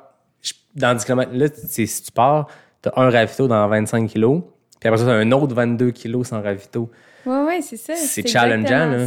Puis c'est ça que je me suis, exactement ça que je me suis dit. Puis Julien, lui, faisait pas mon crew tout le long de la course parce que lui, il courait le lendemain le 42 km. Donc, euh, moi, si je décidais d'abandonner au ravito suivant, là, euh, c'était, c'était- je passe la nuit là, puis j'ai une ride en quatre roues, puis je sais même pas comment je vais me rendre à ma vanne. Non, c'est ça. Genre au parking du Mont-Grand-Fond. Il y a un ravito après 25 kilos, je pense que c'est les coyotes. Oui, c'est ça. Puis tu sais, t'es loin. Là. Si tu te fais évacuer Ah aux ouais. coyotes, Ben, prépare-toi une belle euh, ride de, de, de quatre roues. Là. Oui, exactement. Donc, c'est pour ça que j'ai pas reparti des Hautes-Gorges. Mais en effet, l'ambiance était spéciale aux Hautes-Gorges. C'était comme vraiment pas le party, là. C'était comme. Tout le monde arrivait là et était comme en mode survie un peu, là. Puis il en reste longtemps. T'as la moitié, c'est que la mi-parcours. Puis mentalement, c'est tough aussi de te dire. Parce que c'est sûr qu'un ultra après 60 kilos, peu importe si tu fais un 100K, un 100 000, un 200 000, Ouais. après 60K, tu sens, tu sens tes jambes. tu sais. Oui, c'est ça. Mais là, il te reste plus de la moitié. Il te reste la moitié du dénivelé. Il te reste la moitié. Tu sais, c'est assez bien balancé comme parcours où ton moment le plus tough, c'est les Morios en termes d'inclinaison, mais il te reste autant de dénivelé, c'est la deuxième moitié. Ouais. Puis pas de ravito, là, je veux dire. Non, en plus, c'est ça. Tu sais, t'es- tu repars sur 45 km avec au point milieu un ravito où tu peux pas trop abandonner parce que t'es profond. Fait que c'est dur sur le mental. Puis je pense Ouais. que, en tout cas, on verra avec les années, mais j'ai l'impression qu'après cinq ou six éditions avec le départ de nuit, là, le départ de jour, cette année, en tout cas, la preuve a été faite que c'était peut-être probablement plus challengeant. Je veux pas me commettre là-dessus, c'était une édition. Mais il n'y avait rien de particulier cette année. C'était pas plus difficile à cause de, de la pluie ou du froid. C'était une non, année. il faisait beau, standard. C'était la meilleure température. euh, Le taux d'abandon était le même que les années précédentes, Ouais. alors que tu avais 29 heures au lieu de 25. Ouais, Puis il y a eu beaucoup d'abandon la nuit euh, du côté des élites. Ça a été assez, euh, ouais. assez brutal. là. Ouais, ben je pense que moi, j'aime. Ben c'est dur à dire parce que je l'ai jamais fait, là, mais je pense que j'aimerais beaucoup mieux partir à 2 heures du matin. Parce que je... t'as quand même la majorité de ta course qui est de jour. Ah, tu fais une journée pleine. là. Ouais, c'est ça. Tu sais, quand tu retombes dans la nuit, tu sais, moi, j'ai fini en 21h, fait que il y a du monde qui sont passés un peu plus tard, mais tu sais, quand tu retombes dans ta nuit, tu es déjà en mode, il m'en reste pas tant. Tu comptes Ouais, déjà à reculons. Tu sais, moi, j'ai toujours un moment dans la course où j'arrête de compter, je suis rendu au 60e, puis je compte, il me reste 20. Ouais. Je switch mon, mon calcul, je, cours, à- je compte à rebours. Au moment que tu tombes dans la nuit, tu es déjà à rebours, tu sais. Mhm, exact. Alors que là, une nuit pleine, c'est Mm. c'est long, longtemps. Ouais, fait que beaucoup d'apprentissage sur cette course-là. Ben, c'est correct. Souvent, on dit souvent qu'on apprend plus sur. euh, Ouais. Est-ce que tu penses que tu aurais dû faire plus de, de courses de nuit? Certainement. Ouais. J'aurais dû faire beaucoup plus de courses de nuit. beaucoup plus de courses de nuit, mais euh, c'est ça. Je me disais, ben, si je cours la nuit, disons que c'est la fin de semaine, ben, c'est comme si je scrape un peu ma fin de semaine, mais c'est pas grave, je vais le faire. Je vais le faire. euh, pour le côté mental, c'est important. Puis, pas courir toujours avec quelqu'un la nuit, y aller toute seule la nuit. Fait que, euh, oui, c'est sûr que je vais le faire si j'ai. Si euh, je me réembarque dans des aventures comme ça. Est-ce que c'est le but? As-tu une vengeance à aller prendre sur cette course-là? Oui, Oui? oui. Parce que là, c'est ça, on le dit depuis tantôt, c'était ta course objectif. Tu as commencé ta saison en Ouais. pensant au 125 Aricana. Des belles victoires entre-temps. Là, tu arrives à ton jour J, puis ça se passe pas. Qu'est-ce qui se passe le lendemain? Tu je veux dire, la particularité aussi cette année, c'est que le vendredi, tu je veux dire, tout ton samedi, dimanche, tu étais à Aricana dans l'effervescence de la foule, Ouais. dans un mode peut-être plus difficile? Euh, oui et non, dans le sens que j'ai vraiment eu une belle fin de semaine. Là. Parce que j'étais là toute la fin de semaine. Puis je connaissais tellement de coureurs. J'ai pu voir euh, Julien arriver du 42, de ses deux 42. J'ai pu voir toutes mes amies faire euh, le 65, 80, toutes les courses d'Arcana. Puis euh, j'avais plein de monde que je connaissais sur le site. Une chance que Ray euh, était là avec son café parce que j'en avais besoin. Mais euh, non, honnêtement, j'ai eu une super belle fin de semaine. Ce qui était plus difficile, c'est que tout le monde que je croisais me demandait qu'est-ce qui s'est passé. Puis là, il fallait comme que j'aille une raison pour avoir abandonné la course. Puis le jour d'après, c'est quand même dur de mettre le doigt sur quelque chose. C'est comme pourquoi j'ai abandonné? Ben parce que j'ai abandonné. Ça, ça allait pas. C'était pas ma journée. Il n'y a pas toujours une raison dramatique d'une cheville euh, virée puis euh, le, sang le qui gicle. Ça peut juste être plein de facteurs. Dans ton cas, j'ai l'impression que Ouais. c'est ça. Il y a plein de facteurs puis c'est une Ouais. bonne décision. C'est toujours une bonne décision. ouais. Des fois que du recul, il y a plein de coureurs, des coureuses qui m'ont dit ce DNF-là, je, je le ferais peut-être différemment, mais Mm. c'est facile avec du recul. Moi aussi, des fois, je me questionne. Hey, le QMT, j'aurais-tu dû me botter le cul? Puis... Mais non, à ce moment-là, ça faisait 30 km que je voulais, je voulais mourir. Fait que fuck off, j'arrête. tu sais, je veux dire, il y a un moment où Oui, oui, c'est ça. Quand c'est la bonne raison. Il y a toujours, y a pas de euh, mauvaise raison d'abandonner. Non, non, c'est ça. Oui, avec du recul, toi, personnellement, tu peux te dire, j'aurais dû la finir, cette course-là. Mais concrètement, dans le moment, quand tu prends ta décision, ben, garde, c'est ça, c'est ça. Puis une fois que tu as donné ton dossard, tu peux pas revenir. Fait que, Ouais, carrément. fuck les regrets, puis on avance, là. Oui, oui. Mais tu sais, en réalité, j'aurais pu finir cette course-là en marchant. Mhm. C'est ça le truc. t'a fait généreux, mais t'aurais-tu du fun? Ben, c'est ça, la question, c'est que pour moi, tu sais, c'est pas une longue randonnée, là. C'est une course. Exact. fait que moi, marcher pendant 60 km, honnêtement, ça me tentait pas, pas en tout. Mais c'est parce que ça va te prendre. Tu sais, je veux dire, c'est.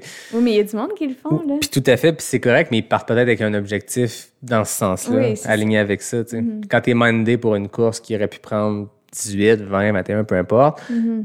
là, 29, puis c'est pas contre les gens qui le font en 29, c'est juste dans ton mode, 60 km à pied, ça aurait été une maudite longue journée. Ah oui, vraiment. Exact. Mais, Mais peut-être que peut-être que ça a été une belle expérience. tu sais. moi, il y a de quoi que, que, que ton chum m'a dit, euh, parce que vous étiez venu souper deux semaines après le QMT, une semaine après le QMT, puis j'avais dit que, tu sais, moi, ma, ma raison d'abandon, il y en avait plein, j'avais un coup de chaleur et tout ça.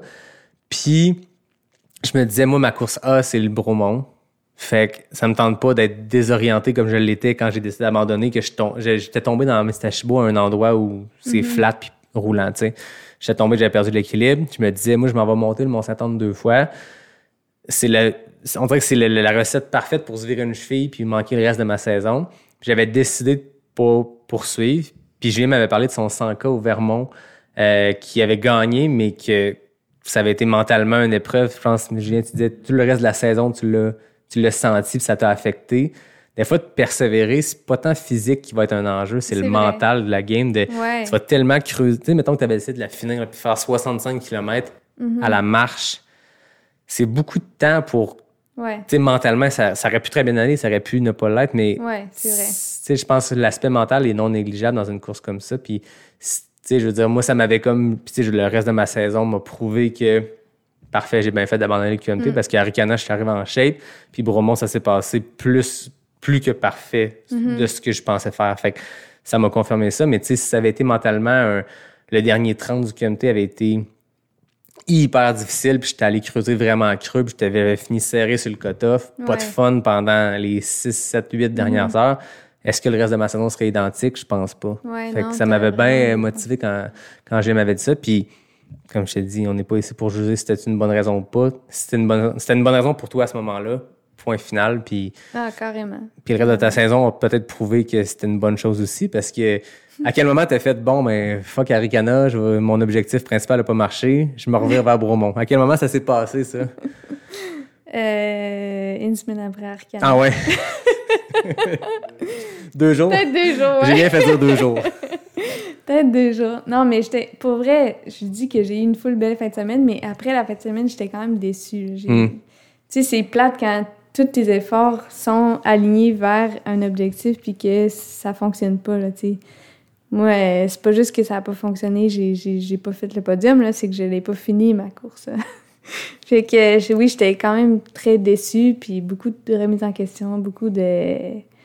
J'aurais j'aurais-tu dû pas faire le 125 km parce que, tu sais, oui, je suis quand même nouvelle en trail. J'ai fait, 100 j'ai fait 65 km la, la saison passée, mais je suis quand même... euh, une- je suis quand même une nouvelle dans la, dans, dans la trail. Donc, le step était un petit peu haut. J'ai été un peu ambitieuse, mais bref, j'ai essayé quand même. Mais j'étais déçue. Donc, euh, je voulais comme finir la saison sur une bonne note. Fait que je me suis dit, j'ai goût de faire une course puis d'avoir du plaisir. Objectif 1, c'est avoir du plaisir parce que j'ai tellement pas eu de plaisir à Ricana. Je veux vraiment avoir du fun puis avoir le sourire d'en face. C'est ça mon objectif. Fait que je me suis inscrite euh, à Beaumont. Puis ça s'est bien passé? Oui, ben oui et non. Non, ok, intéressant. Ça, c'est, c'est drôle parce que oui, j'ai gagné, là. Fait que oui, ça s'est bien passé. Mais euh, j'ai commencé la course. Ça, c'est une des courses que je me suis dit, mon objectif, c'est juste avoir du plaisir. Puis que dès, dès que j'ai passé le, le départ, j'ai commencé à racer. Tu cours encore dans le gazon, puis l'objectif venait déjà de changer. Oui, On ça. se rappelle que Bromont, le premier 500 mètres, petit gazon. Toi, c'était déjà le mindset, t'es switché, puis t'étais rendu en mode compétitif? Oui, c'est ça. Ben, j'ai vu la, la, la fille qui était première, je m'en, souviens plus son nom, mais une grande blonde en tout cas. Puis que là, je la voyais toujours au loin, j'ai essayé de la suivre. Puis en essayant trop de la suivre parce qu'elle est partie quand même sur un très bon pace, euh, j'ai comme pas assez bu, j'ai pas assez bu d'eau. Puis là, j'ai comme, après 15-20 km, j'ai commencé à avoir des symptômes de déshydratation. OK. Fait que gros mal de tête, euh, nausée, euh, je filais vraiment pas. Fait que, fait que là, je me suis dit, là, Joanie, ça- c'est pas vrai que ça va se passer de même. fait que j'ai, j'ai ralenti, j'ai commencé à boire de l'eau, euh, j'ai pris des pastilles de sel, j'ai rectifié, rectifié le tir un peu. C'est là que je me suis fait passer par une autre fille, Amélie. Puis là, je me suis dit, c'est pas grave, là, l'important, c'est d'avoir du fun encore une fois.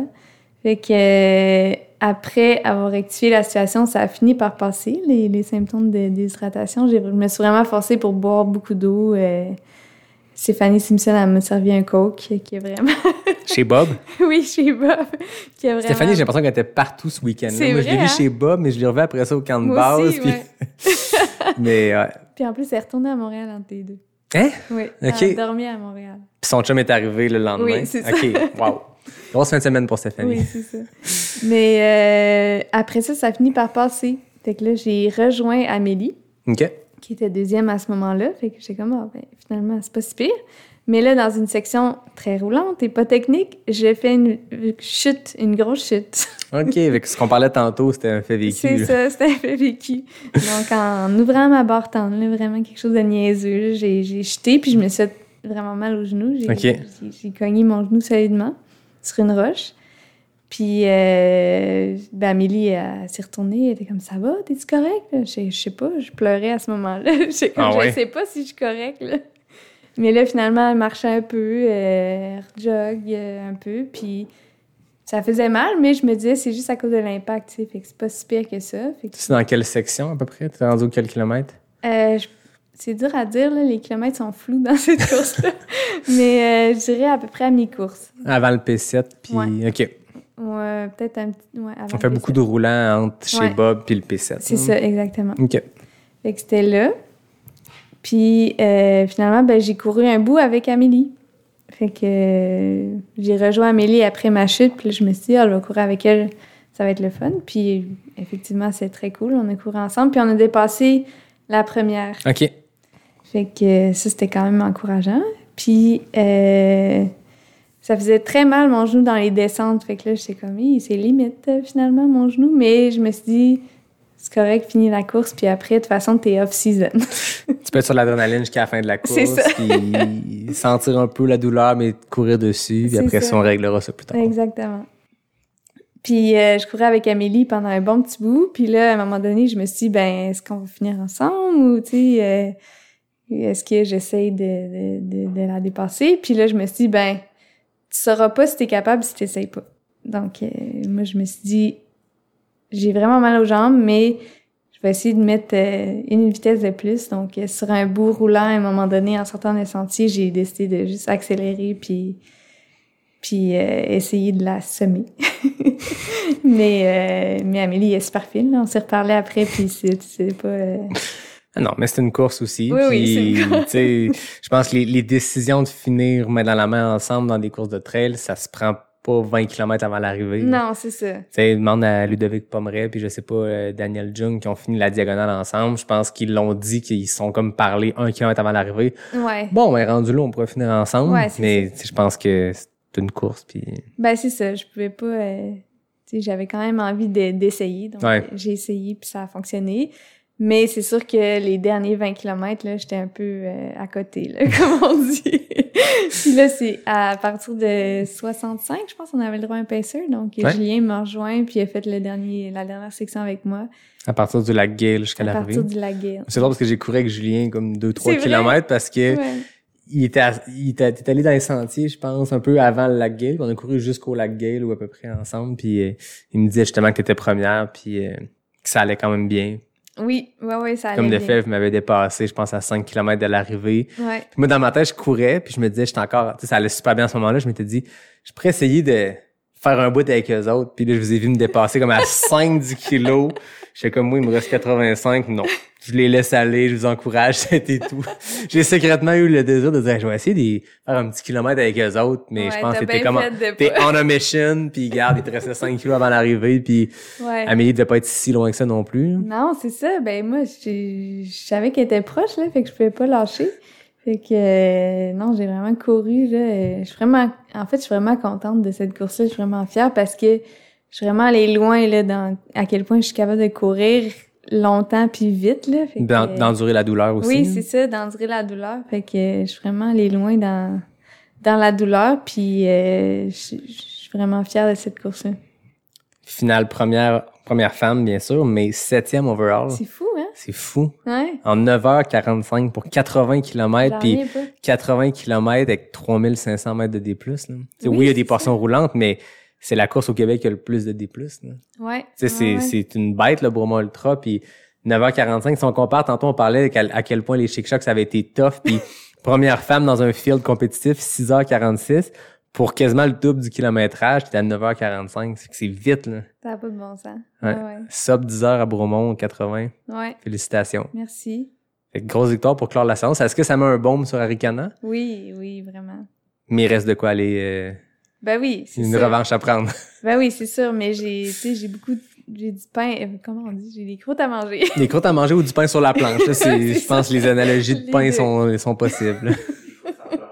Des croûtes sur la planche. Écoute, euh, c'est au choix. Ouais, exactement. Donc, euh, j'ai des croûtes à manger, j'ai beaucoup de choses à travailler. Euh, faut vraiment que je mise sur le repos aussi, Mhm. parce que, tu sais, le fait que le QMT soit, euh, ait été quatre semaines avant Arcana, je suis pas mal sûre que j'ai pas récupéré de ça.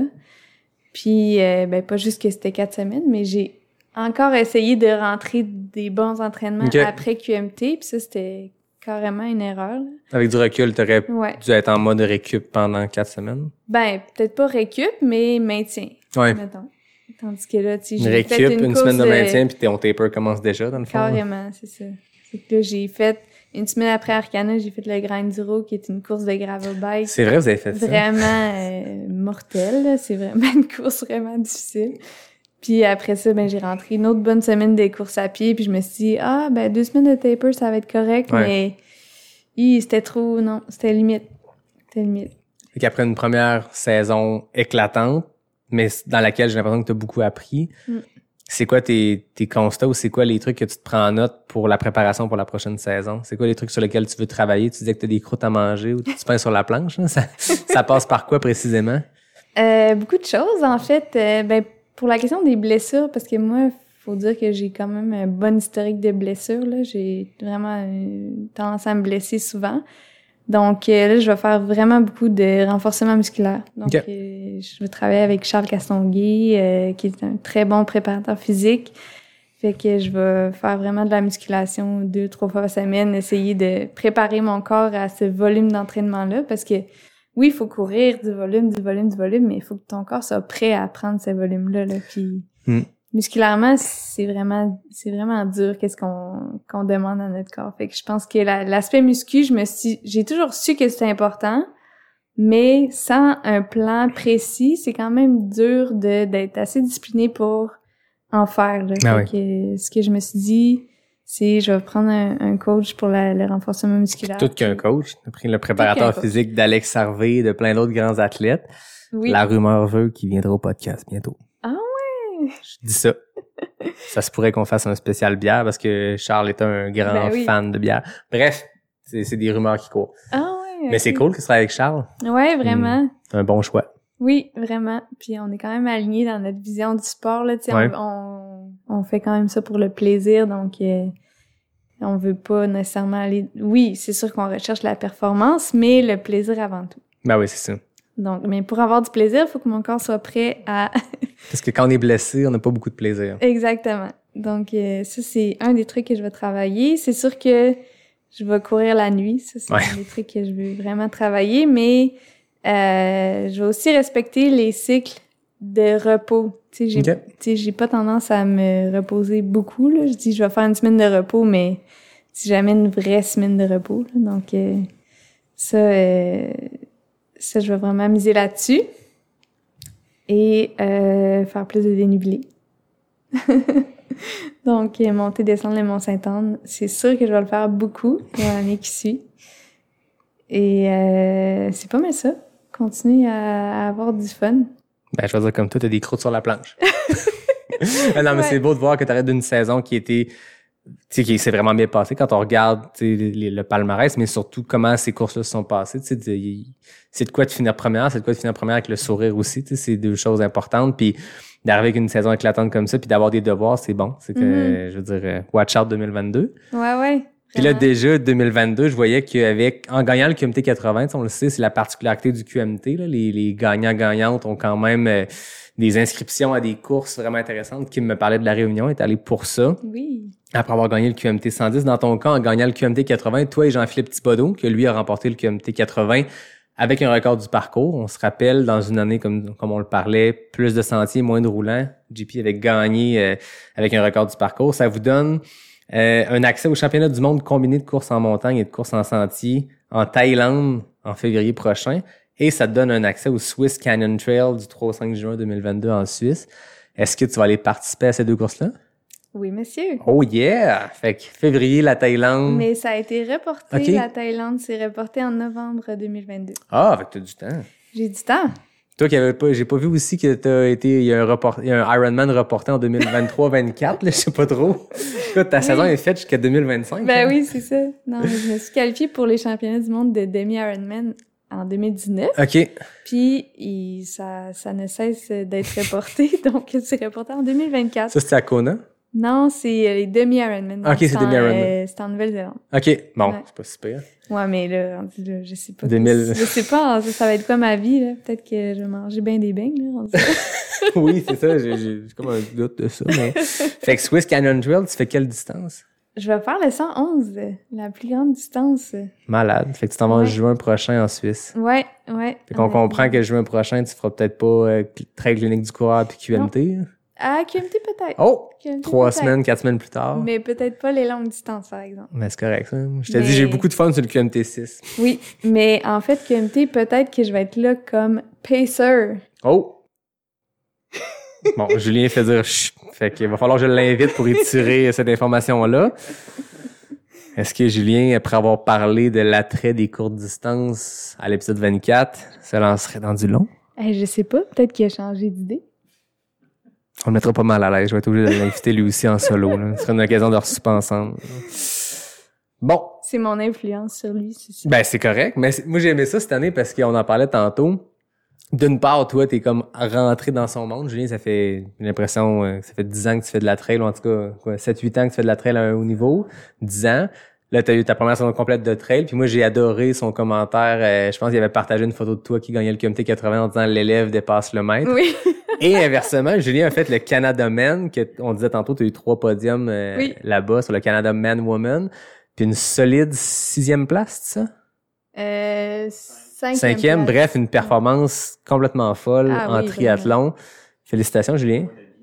Il fait, il fait dire qu'il est un wannabe, mais c'est le fun de voir ce- ce- ce- cette croisée-là de Julien. Ouais, Est-ce que Julien, on va le voir sur des longs triathlons ou il va retourner à la trail? Oh non, je pense que non. Il y a- non, je pense que c'était c'était comme un défi pour sortir de sa zone de confort qu'il a vraiment apprécié, puis c'était vraiment le fun, mais il va rester dans sa zone de confort. Donc, on t'attend au QMT, Joanie, comme pacer en 2022. C'est Ah, ça que je comprends. Peut-être. Voilà, Ça va être quand même une longue distance. Ben, là, pour des pacers, c'est juste sur le 110 Ah oui, ou le c'est 100 000 que ça se fait. Fait que, en ah, tout cas, on- ça circonscrit un peu les distances. Est-ce que ce sera le 110 ou le 100 euh, 160? À suivre. Ah, si. Sinon, ta saison, ça ressemble à quoi l'an prochain, à part ces deux courses-là? Est-ce que tu as déjà des choses de prévues? Est-ce que c'est l'an prochain que la revanche à Ricana se passe? Euh, possiblement. OK. Ouais. Peu- en pro- très fort probablement, en fait. Intéressant. Est-ce que tu as Ouais, autre chose en tête pour l'an prochain? Ben, la Suisse puis Aricana, c'est déjà deux euh, très grosses courses. Donc, euh, je vais essayer de pas trop en faire, là. C'est sûr que j'aime vraiment ça faire des courses, fait que j'ai tendance à trop m'inscrire à des affaires, mais euh, je pense que je vais me concentrer là-dessus. La Suisse, euh, Aricana, les championnats du monde, parce que c'est quand même un 80, là, les championnats du monde OK. en Thaïlande. Et euh, QMT, ben c'est ça, peut-être Pacer. L'UTCC, je vais fort probablement refaire le 45, qui est maintenant un 45. et non Ils l'ont annoncé 43. 45, c'est ça? Hein? Ils ont rectifié le tir. Donc, euh, juste parce que j'adore cet endroit, j'adore ce parcours, euh, c'est- juste magnifique comme endroit. Puis il y a aussi à 26 km du Mont Zalibu, à l'UTCC, OK. qui est le dimanche. Oh. Donc, euh, peut-être que je ferai le, la, le Une combinaison. Ouais. Intéressant. Ouais. Ça, c'est deux semaines après le Swiss Canyon Trail, c'est ça? Euh, non, non, non. Le Swiss Ah, c'est début juin. UTCC, sont- ils ont changé, parce que j'avais Ouais. En juin en tête, mais ils l'ont changé au mois d'août, Ouais, c'est ça? c'est le 19, euh, 19 août. Ça, c'est vraiment cool parce que j'ai l'impression que pour les gens de cette région-là, ou juste pour n'importe quel coureur, coureuse au Québec, l'UTCC puis le Gaspésia étaient back-to-back deux C'est semaines vrai. consécutives. Fait que c'est un peu, c'est un peu euh, débile de faire les deux. Je suis sûr qu'il y en a qui l'ont fait. Ben, Anne Bouchard l'a Anne, fait d'ailleurs, mais ça se fait. Mais tu sais, quand tu veux profiter de ces, ces deux courses exceptionnelles-là, c'est le fun Mhm. qui a déplacé euh, l'UTCC. Fait que là, moi, j'avoue que rendu au mois d'août comme ça, c'est Ouais. parfait. Intéressant. Mais sinon, après notre, euh, après la Swiss Canyon Trail, on va faire le tour du Mont Blanc, donc le parcours euh, Ah ouais, mais en fast packing. OK. Un peu comme ce que Mathieu Blanchard avait fait Ben oui. euh, avant le TMB. Très intéressant. Euh, ça, c'est cool. Moi, je suis jamais allée courir dans ce coin-là. Ben, je suis jamais allée dans ce coin-là, point. Donc, euh, j'ai hâte de voir les Alpes. euh, je suis vraiment contente de faire ce trip-là. Des beaux projets. Puis sinon, ben, on aimerait ça faire le Trans-Charlevoix. Oh! Ben, en fait, Julien fait le tranche Charlevoix, mais on aimerait ça faire quand même un, un grand trip de, de fast packing euh, Ben oui, c'est jours. On n'a pas eu de nouvelles tant que ça, en tout cas dans le public, euh, par rapport à Ricana qui parlait du tranche Charlevoix. Vous, est-ce que c'est dans le cadre de l'événement ou ce serait vraiment en, en Euh, mode moi non, off? moi non, parce que je fais le, je vais probablement faire le 125. OK. Mais Julien, euh, oui. Mais je pense qu'il pense le faire avant. OK. Ouais, OK, ben il est impliqué. Bon, Julien est venu ici juste pour nous teaser des choses puis rien dire finalement. J'ai ouais, j'ai le plaisir d'être dans le comité qui va organiser euh, le tranche Charlevoix. OK. Puis euh, ça se met en branle tranquillement pour euh, 2022. Intéressant. Il y a eu des rumeurs, ou en tout cas, il y a eu un sondage qui avait été fait de l'organisation de l'UTHC, je pense, l'année passée, dans le courant de l'été, avec la possibilité de faire un Tranche-Charlevoix, donc un parcours euh, par étape de 4 jours de 42 km. À l'époque, c'est ce qui teasait, en tout cas, dans le, ben, qui teasait, c'est ce qui testait comme idée dans le sondage. Je pense que c'était dans le cadre, c'était pas dans le cadre de l'Ultra Aricana, c'était pas le même week-end, c'était avant. Donc, à voir qu'est-ce qu'ils vont annoncer de ce côté-là. Mais euh, à suivre, je pense que c'est un, c'est un concept vraiment le fun de stage race qui a pas vraiment au Québec. Il y a le Transvalley qui revient peut-être l'an prochain. OK. Mais en fait, il avait confirmé qu'il revenait cette année. Avec la pandémie, ils sont revenus, mais c'était juste une journée. Bref, il y a en Gaspésie, euh, il y a le, le Trans Gaspésia, mais transpercé en fait. Mais c'est un concept nouveau, euh, Mhm. super intéressant de la part euh, de l'organisation de l'Autorité Aricana. Fait qu'à voir si ça va avoir lieu. On dirait que Julien est au courant de certaines affaires, mais encore là, écoute, Ouais. L'homme mystérieux aujourd'hui, Julien. Ouais. Merci. Merci. Et toi, ta saison, Yannick? Moi, ma saison, euh, ben, je m'en vais à Black Canyon en février. Puis j'ai l'impression Oh. que chaque jour, j'apprends que de nouveaux nouvelles Québécois, Québécoises s'en vont à Black Canyon. Ah ouais? Écoute, j'ai su plein de noms. Qui? Je vais pas les nommer parce Ah. que parce que c'est ça leur appartient, mais moi je le sais que j'y vais puis qu'avec Guillaume Audette, Étienne Dugas et Elliot Cardin, on s'est loué un van. Donc on s'en va passer euh, je pense c'est 8 ou 10 jours euh, en Arizona. Wow. Le défi sera de faire un vrai taper, alors que là, on va avoir un van. Et l'objectif, en fait, du van, c'est de pouvoir se parquer au trailhead puis Ben juste oui. se lever le matin d'aller courir. Bon. Elliot, il va pour le Golden Ticket euh, au Black Canyon. Les trois autres gars, nous, on y va pour le fun de faire un 100K en hiver. Fait que peut-être qu'on va se laisser tenter par euh, une grosse semaine avant dans les trails. Mais j'ai su que Reed Cool Asset s'en va le faire aussi. Donc, le gagnant du QMT 110. Ah on se rappelle, un marathonien de 2h09, 10. Euh, donc, il va être là sur 100K. Tu sais, sur 110K, il est extrêmement rapide. 120K dans son cas sur le Ah QMT. Après ça, ben Sarah Bergeron-Larouche euh, Oui, euh, va être à l'a Black. Canyon. Je sais pas si j'ai le droit de le dire. Au pire, je Ben, couperai ce bout-là. Ouais, c'est ça. Euh, puis d'autres d'autres gens que, que je ne nommerai pas, que je mettrai pas dans, dans l'embarras parce que ça leur appartient de pouvoir le, le dire. Mais ouais, une belle gang de Québécois au Black Canyon. Cool. Euh, moi, euh, j'y vais vraiment pas pour un golden ticket, j'y vais pour le plaisir. Ça va être vraiment trippant en plein hiver d'aller courir euh, en Arizona comme ça. Je l'ai fait trois deux fois, ça va être ma troisième fois de d'ultra en hiver, fait que ça va être cool. Sinon, c'est la que ça prend CCC. un golden ticket? Ça prend un top 2. Oh, boy, OK. Il y a deux golden tickets, deux, deux, les top 2 hommes, top 2 femmes. OK. Donc, Wow. euh, même l'année que Elliot l'avait eu, il, était il avait fini troisième, mais euh, il y avait Aiden Hawks qui avait gagné le Black Canyon, qui avait déjà son ticket pour Western. Fait que dans ce temps-là, les golden tickets descendent. C'est pour ça que Mathieu Blanchard va être à la Western State cette année. Il a fini troisième à l'UTMB, mais je pense que je sais pas si c'est euh, c'est François Den ou euh, le deuxième qui ont décidé de refuser leur golden ticket, mais l'UTMB est devenu une course golden Ok. ticket. OK, ouais. Donc voilà. Sinon, j'ai la CCC. C'est comme mes deux courses euh, de 200K. Sinon, c'est sûr que je prends ma revanche du QMT 110. C'est prévu, je pense, le lendemain de la course ou le surlendemain quand ils annonçaient les inscriptions, je me réinscrivais. Ben oui. J'avais vraiment d'autres plans. J'avais été pigé pour la Big Wolf Backyard. C'était ça mon, mon plan d'été entre Black Canyon et la CCC. Mais là, quand j'ai DNF, j'ai fait bon, faut que j'y retourne. J'ai écrit à Yvan. J'ai dit, Yvan, je vais aller faire du bénévolat à Rivière-du-Loup. Ça va me faire plaisir. Mais je refuse mon, mon inscription Mm. au Big Wolf. Je m'en vais reprendre ma, retenter ma chance sur le QMT. Ben oui. Puis c'est ça, je vais faire la trail de la clinique du courage. J'ai vu qu'ils ont commencé à teaser qu'il allait avoir un 50K l'an prochain, le retour euh, du Ah ouais? 50K. Je sais qu'ils font des nouvelles trails dans le coin du Maelstrom pour le 50K. Donc, ça va être ça. Puis, euh, je me suis inscrit euh, hier ou avant-hier à l'UTHC 42 Saint-Siméon, juste parce que je vais être de retour pour l'UTHC TV. Puis je me suis dit, ben. Là, je, je courais pas le samedi, c'était Ouais. intense. Les 2,42, ben Julien, tu l'as fait, là, c'était intense. Moi, avec l'UTHC TV, c'était cool, mais c'était comme...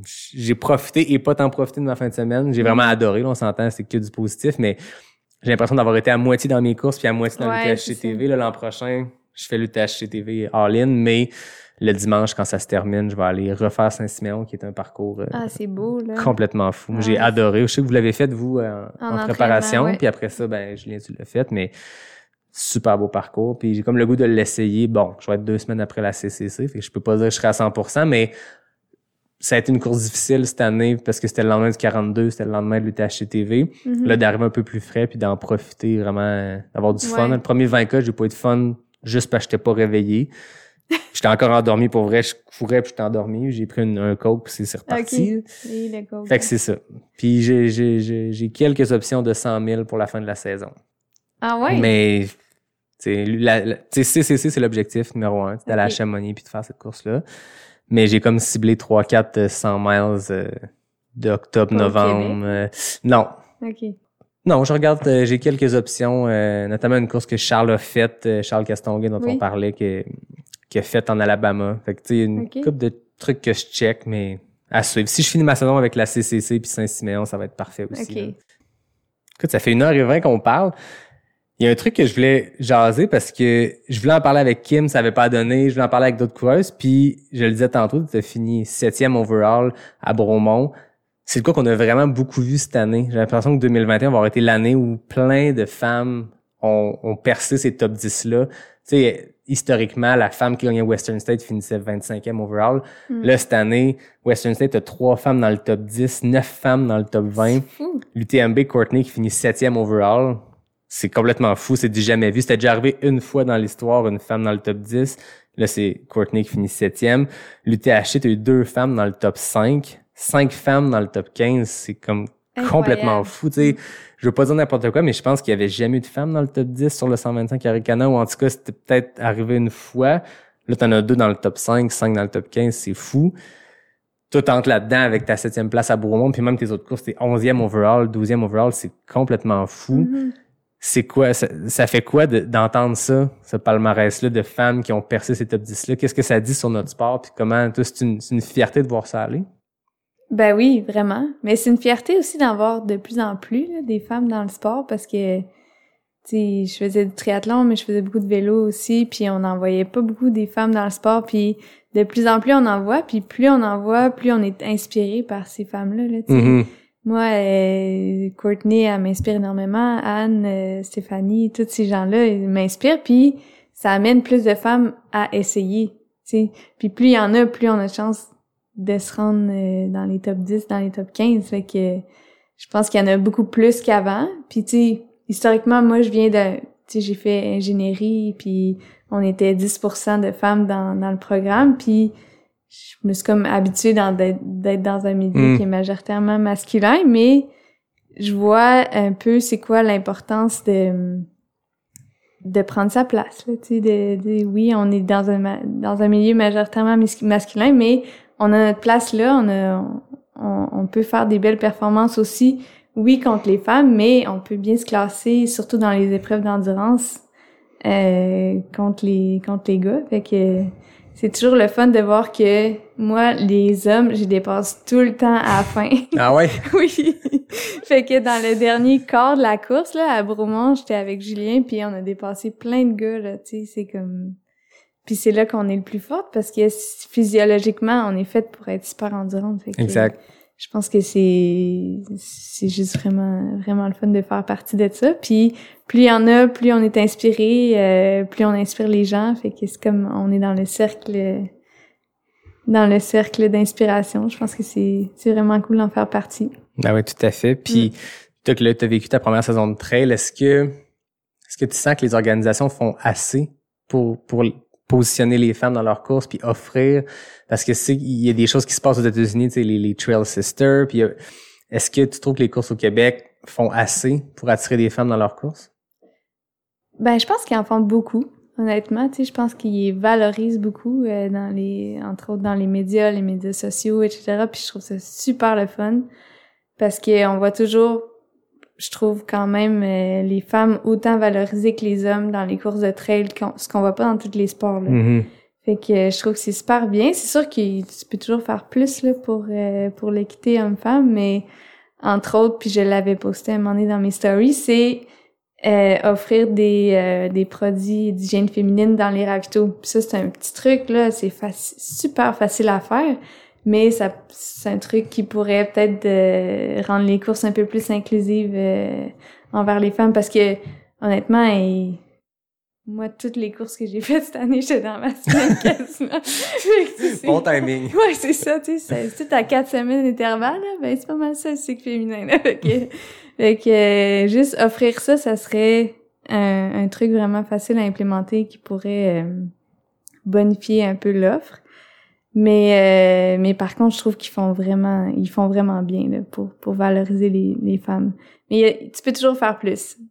Voilà, Ouais. on peut toujours faire plus. Ouais. Donc, euh, mais je pense que nos courses au Québec ont ce concern-là de plus que même aux États-Unis, il y a eu beaucoup des mouvements, puis il y a le mouvement des Trail Sisters, puis il y a certaines courses qui ont comme cette espèce de badge-là qui, qui veut dire que quand tu une course qui a le badge, tu sais, souvent t'as la le poster, pas le poster, mais tu sais, le, le visuel de l'événement, puis t'as des, des tags. Oui, fait oui. UTMB Qualifier, puis Western State Qualifier, puis Trail Sisters, c'est quelque chose de- aux États-Unis qui est de plus en plus populaire, mais je pense que il y a beaucoup de courses là-bas où tu sais, comme tu le disais, c'est aussi, niaiseux que de promouvoir autant ton, ton podium masculin que féminin. Oui. Euh, on parlait de la septième place de Courtney de Walter. Celle qui avait eu une septième place avant, c'était Rory Bozio en 2012. Puis à cette époque-là, elle a gagné l'UTMB deux ans en ligne. Une performance américaine qui torche tout le monde, tu sais, Mhm. avait gagné avec des records de fou. Puis elle avait décidé de plus retourner à l'UTMB en leur disant tant que vous faites la promotion du top 10 masculin puis seulement du top 3 féminin, je reviens pas. Puis ça, ça a pris du temps puis ils ont finalement bougé mais l'UTMB le lendemain de la course faisait sa grande célébration, il y avait 10 hommes sur le podium, tu sais ton podium plus les 7 autres gars pour faire voici notre top 10. Ouais. Puis les femmes c'était un top 3, un top 5, tu sais. Ben voyons. Mais tu sais, c'est une autre époque, ça, on Ouais, recule de ouais. 10 ans. Mais ça prend des fois des choses comme ça. Puis je pense qu'ici, même les médias comme Distance Plus couvrent autant les courses de la même façon. Oui. c'est une bonne chose. tu sais, on Ouais, leur envoie un coup de chapeau parce que il y a ça. tu sais, C'est aussi niaiseux que dans le traitement. tu sais. Mhm. Aussi niaiseux que de recevoir, autant promouvoir des, des, des coureuses que des coureurs. C'est la base, mais Ouais. c'est un effort à faire puis c'est nécessaire. Là. Ben oui, vraiment. Puis Mm. c'est sûr que ça peut paraître plus impressionnant les, les hommes que les femmes parce qu'ils vont plus vite ou whatever. Tu sais, c'est pour ça que le hockey masculin est vraiment plus regardé que le hockey féminin parce que ça va plus vite, c'est plus impressionnant. Mais tu sais, en réalité, c'est pas plus impressionnant. Mais non. C'est 50% de ta population que tu Oui, promouvois pas. ça. Au final, 51% de ta population officiellement. c'est ça. Ben, intéressant. Merci de ton temps. Ça fait plaisir. C'est le fun de recouvrir cette saison-là euh, chronologiquement, Mhm. de cet orteil cassé pas cassé jusqu'à la victoire à Bromont. C'était super intéressant. Merci à toi. Ben, tu le sais, on finit tout le temps avec les questions éclairs. Puis t'es la première qui revient au podcast, mais qui avait pas fait les questions éclairs. D'habitude, j'ai comme un deuxième Oh test, non. un deuxième quiz. pas dit boire une bière à 8 Parce que là, il y a un record en jeu. Puis là, c'est un record qui commence à avoir beaucoup de monde. Parce que là, en première place des questions éclairnac, le FKT, c'est trois femmes. Donc, Maïka Lamoureux, Kim Godette et Anne Bouchard qui partagent la troisième place. C'est quand même un beau trio. 14 secondes. Chez les hommes, mais c'est Samuel Poher et Jimmy Gobeil qui partagent en 15 secondes. Fait que là, ça, je sentais que cinq personnes à nommer. Fait que là, j'ai besoin de gars qui viennent battre ces records-là parce que là, Je vais faire mon je perds possible du pour temps à les nommer. Donc, 14 secondes pour 10 questions, ça va vite. Là, faut que tu les dises vite. Je le questions, sais, sinon je vais me le faire dire. Il là là. J'ai reçu des messages. Je viens fait dire qu'ils ont pratiqué. C'est pas vrai. C'est pas vrai. Donc, attends. faut moi, aussi, là, faut que mon delivery aille vite parce Ah que oui, ça, sinon je vais me le faire dire. Oui. Tu me dis quand t'es prête? Go. Route ou trail? Trail. QMT ou Arcana? QMT. Poutine ou pizza? Pidi. Pulsar ou Sensate? Pulsar. Questionnaire vanille ou chocolat? Vanille. IPA ou Stout? Hein? IPA ou Stout? IPA. Gaspésie ou Zestri? Gaspésie. Roulant ou technique? Roulant. Automne ou hiver? Hiver. Triathlon ou trail? Trail. 12 secondes! Écoute, même en, en, en s'accrochant dans IPA ou Stout, 12.9 Oh secondes. my God. On a la preuve. Voilà. Ah, Donc, la yes. firme euh, La Chance Panton qui regarde le podcast confirme 12.9 secondes. Ouh, c'est stressant. Ben, Kim, Anne, Maïka, je vous félicite. Votre record a tenu longtemps, surtout pour Maïka et Anne. Ça remonte à juin. C'est vrai. C'est fini. Joanie, je vais te nommer Hey, les prochains épisodes. Hey, cheers, j'ai même plus de bière. Faut juste d'ouvrir une deuxième. Donc, on voit qu'une canette de 473 ml à 8% d'alcool ne m'empêche pas de dire rapidement ces 10 questions-là. D'habitude, je suis capable de revenir avec les gens sur Hey, telle réponse. J'ai aucune idée que tu as répondu. Moi non plus, mais je pense que t'as dit roulant ou technique, puis j'ai dit roulant, mais c'est clairement technique. Parce que ça roulait vite Ouais, comme, euh, comme quiz. là. C'est ça, le- c'est ça qui, là, on- à vitesse que ça va, on répond rapidement. Ah ouais. Ça battra jamais Jeff Cochon, épisode 4, qui répond à route ou trail, route, parce qu'il va aller trop vite. Il Je- fait juste répondre toujours la première. Ouais, c'est ça, dans le fond, c'est ça le le truc. premier choix. Et là, la poutine ou pizza, t'as répondu quoi? Pizza, mais j'ai Ah. vraiment hésité. Ah, ben là, euh, Mais j'aime vraiment mieux la pizza. Ouais, de toute façon, à soir, c'est ce qu'on mange. C'est ce qu'on mange la pizza. Parfait. Ben, félicitations pour ton record. Félicitations surtout pour ta saison. Merci. Vraiment très intéressant, intéressant, impressionnant à suivre. Merci beaucoup. Donc, merci à tout le monde qui nous a écoutés. La semaine prochaine, je peux déjà l'annoncer parce que c'est presque déjà enregistré. Mais je reçois une athlète olympique que tu connais bien parce que tu as partagé trois podiums avec elle. On l'a parlé plus tôt. Lynn Bessette sera au podcast. Oh my god, Lynn, mon Ouais. idole. Donc, Lynn qui a, oui, un parcours olympique, a fait des raids d'aventure, a fait du triathlon, mais c'est une solide coureuse de trail. On se rappelle qu'au Gaspésia, au Transpercé 100 cette année, c'est elle qui a remporté les grands honneurs. Puis genre, elle a fait des top 5 overall à chacune des étapes. C'est une solide coureuse de trail aussi. Ça va être super intéressant. Une ancienne politicienne qui vient de se Ouais, retirer de la vie politique. Beaucoup, beaucoup de choses à jaser. Donc, je peux le dire, euh, Lynn se- sera ta successeur à Pas sorti du bois la semaine prochaine. Lynn est incroyable. Tellement une bonne athlète. Mais- Incroyable. Pendant que, que je t'ai ici, as-tu une question que tu veux que je pose à Lynn? Une question pour Lynn. Euh... c'est une bonne question. Comment tu fais pour rouler aussi vite en vélo? Parfait, je lui demanderai la question. J'en ai pas de plus profonde que ça en ce moment, mais Lynn, euh, c'est parce qu'elle elle roule tellement vite en vélo. Là. Au Canada Man, elle m'a passé comme si j'étais arrêtée. Ah ouais? Ça n'a pas de bon sens. Je suis sortie avant, avant elle de l'eau parce que c'est... Premièrement, elle nage pas, là. elle va faire le Canada Man sans nager du tout Ah ouais? avant. Puis que, Elle se reprend sur le vélo. Elle se reprend sur le vélo. Elle roule tellement vite. Elle roule le 180 kg du Canada Man euh, à 30 km heure de moyenne, mais il y a tellement dénivelé dans cette course-là, ça n'a Ben pas oui. de bon sens. Fait que oui, vraiment une solide, solide cycliste et athlète en général. Yes, donc ça sera ma prochaine invitée. Mais d'abord, merci à toi pour la belle discussion, c'est vraiment le fun. Merci à toi aussi. Comme d'habitude, je remercie David Hébert qui signe le design graphique du podcast. Je remercie Fred Desroches qui signe le thème musical. Je remercie la belle gang de NAC qui est partenaire officiel du podcast depuis l'épisode 1. On est rendu à 66, donc euh, on a mangé des barnacs depuis ce temps-là. Mon nom est Yannick Vézina, je vous dis à à la prochaine tout le monde pour ce prochain épisode de Pas sorti du bois, le podcast 100% trail.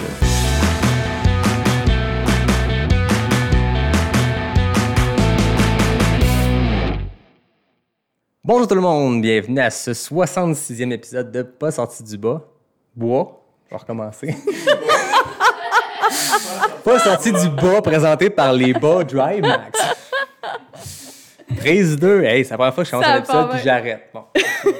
On va le garder pour la fin. tu sais, Oui, après c'est le ça, générique. tu là. mets un bloopers. Pas sorti du bas. Merci à Azix pour mes bas de la journée. By the way, je recherche un commanditaire de bas. Non, On presse pas, non? Non, CEP. C'est- Oui, c'est vrai, moi aussi, c'est Ouais. des CEP que j'ai. Toi, t'as avec CEP? Ouais. Non, on n'est pas avec, mais. Pas- non, mais je dois vous porter, ouais. Ouais. Team CEP. ouais. Êtes-vous prêts? Prise 3. Quand tu veux.